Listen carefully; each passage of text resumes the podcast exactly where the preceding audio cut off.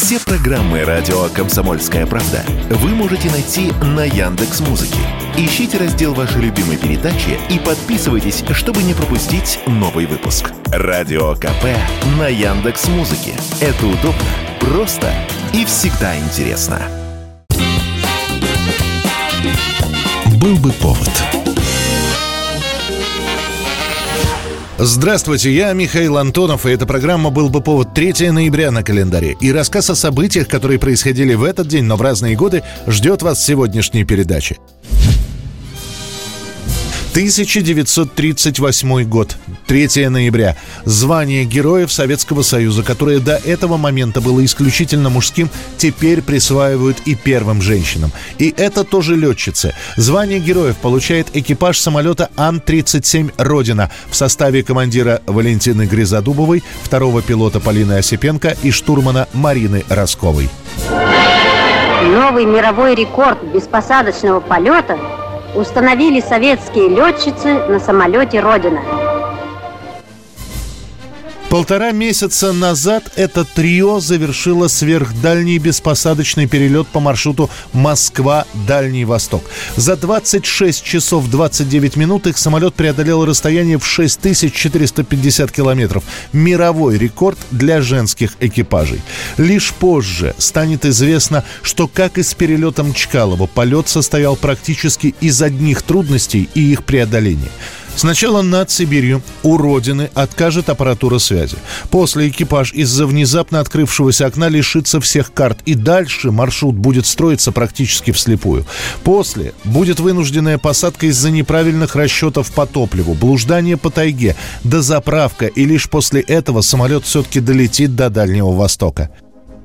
Тогда, в 38-м, трех героинь первым встретил маленький поселок Керби – Теперь он носит имя Полины Осипенко. Он увековечил память второго пилота экипажа «Родины». Так что, несмотря на то, что полет будет, мягко говоря, не совсем беспосадочным, но на это уже никто не обращает внимания. Фамилии Гризодубовой, Росковой, Осипенко становятся известными на всю страну. Тысячи девчонок после школы записываются в летные училища, а из первого экипажа до старости доживет лишь Гризодубова. Осипенко погибнет в авиакатастрофе еще до войны. Роскову подобьют фашисты. Гризодубова застанет и перестройку, и распад Советского Советского Союза и скончается в 84 года в 1993. 3 ноября 1963 года. Об этом пишут в газетах, об этом сообщают на радио. Состоялась главная космическая свадьба. И если Гагарин летал два года назад в космос, будучи женатым человеком, то первая женщина-космонавт Валентина Терешкова свободна. И вот теперь в СССР чествуют самую настоящую космическую ячейку общества. 26-летняя Валентина Терешкова выходит замуж за 34-летнего летнего космонавта Андреяна Николаева. Разные космические орбиты были у Валентины Терешковой и Андриана Николаева, а вот земные сошлись. И Терешкова, и Николаев были в одном космическом отряде.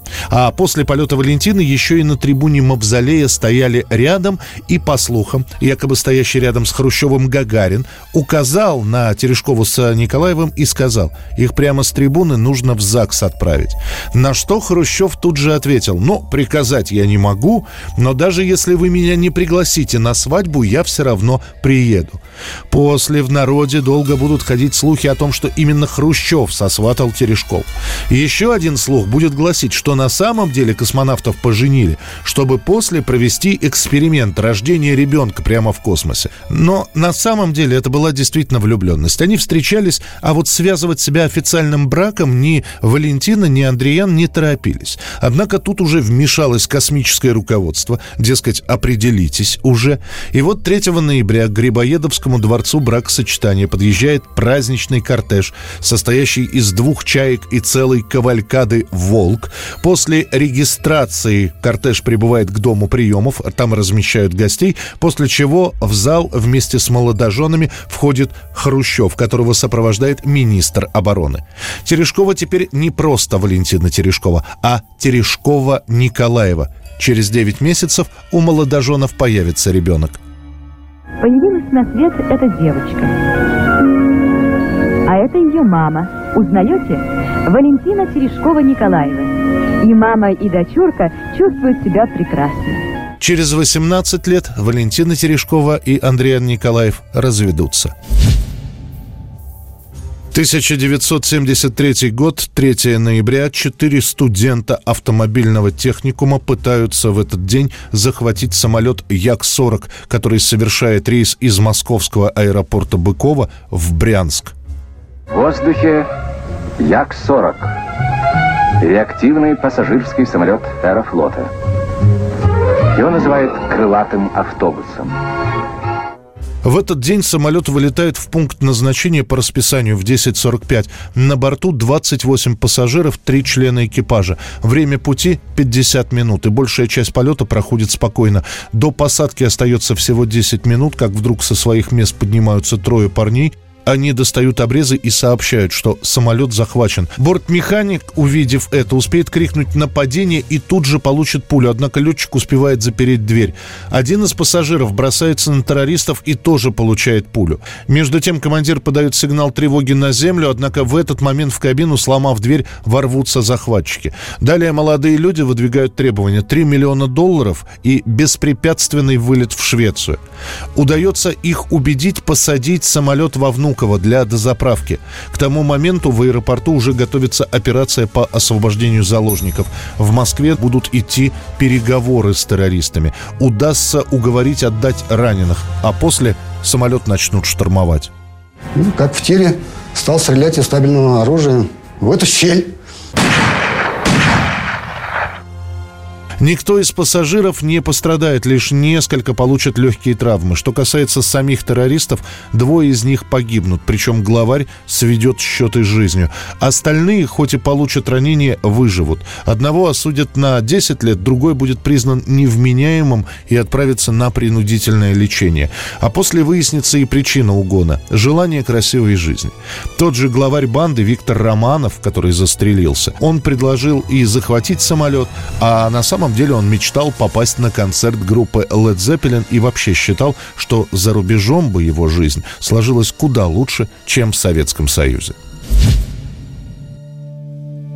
3 ноября 1974 года. Лишь в нескольких газетах в этот день появляются небольшие некрологи, сообщающие о том, что в поселке Переделкино, скоропостижно не дожив до 40-летнего возраста, скончался сценарист и писатель Геннадий Шпаликов. По несчастью или к счастью, истина проста. Никогда не возвращайся – прежние места. Даже если пепелище выглядит вполне, не найти того, что ищем, ни тебе, ни мне. Звезда 60-х годов, который написал сценарий к фильмам «Застава Ильича», «Я шагаю по Москве», сочинил песни «Палуба», «Риорита». Он к 70-м годам попадает в полосу неудач. Сначала Геннадий Шпаликов разводится с женой, оставляя ей все имущество, в том числе и московскую квартиру. Сам живет у друзей. Пытается публиковать стихи в журналах, какие-то рассказы приносит сценарии на киностудии, однако его работы отвергают. И Шпаликов регулярно уходит в запой. Действительно, э, начальство не любит, когда особенно пьют, хотя и терпит в иных случаях, но это было поводом для того, чтобы все больше и больше так с ним э, расходиться. Друзья всеми правдами и неправдами выбивают для Геннадия путевку в Дом писателей в Переделкино. Он заселяется, быстро знакомится со всеми и вообще становится душой компании. 1 ноября Шпаликов занимает у Григория Горина несколько рублей, которых хватает на пару бутылок портвейна. Утром Шпаликов не выходит из номера. Горин забирается к нему в окно и обнаруживает Геннадия повешенным. Никаких прощальных писем, только недопитая бутылка вина и сберкнижка. На ней всего 57 копеек. Похороны проходят скромно, а память Геннадия Шпаликова начнут увековечивать лишь в перестроечные годы. Это был рассказ о событиях, которые происходили в этот день, 3 ноября, но в разные годы. В студии был Михаил Антонов. Встретимся завтра. Был бы повод. Был бы повод.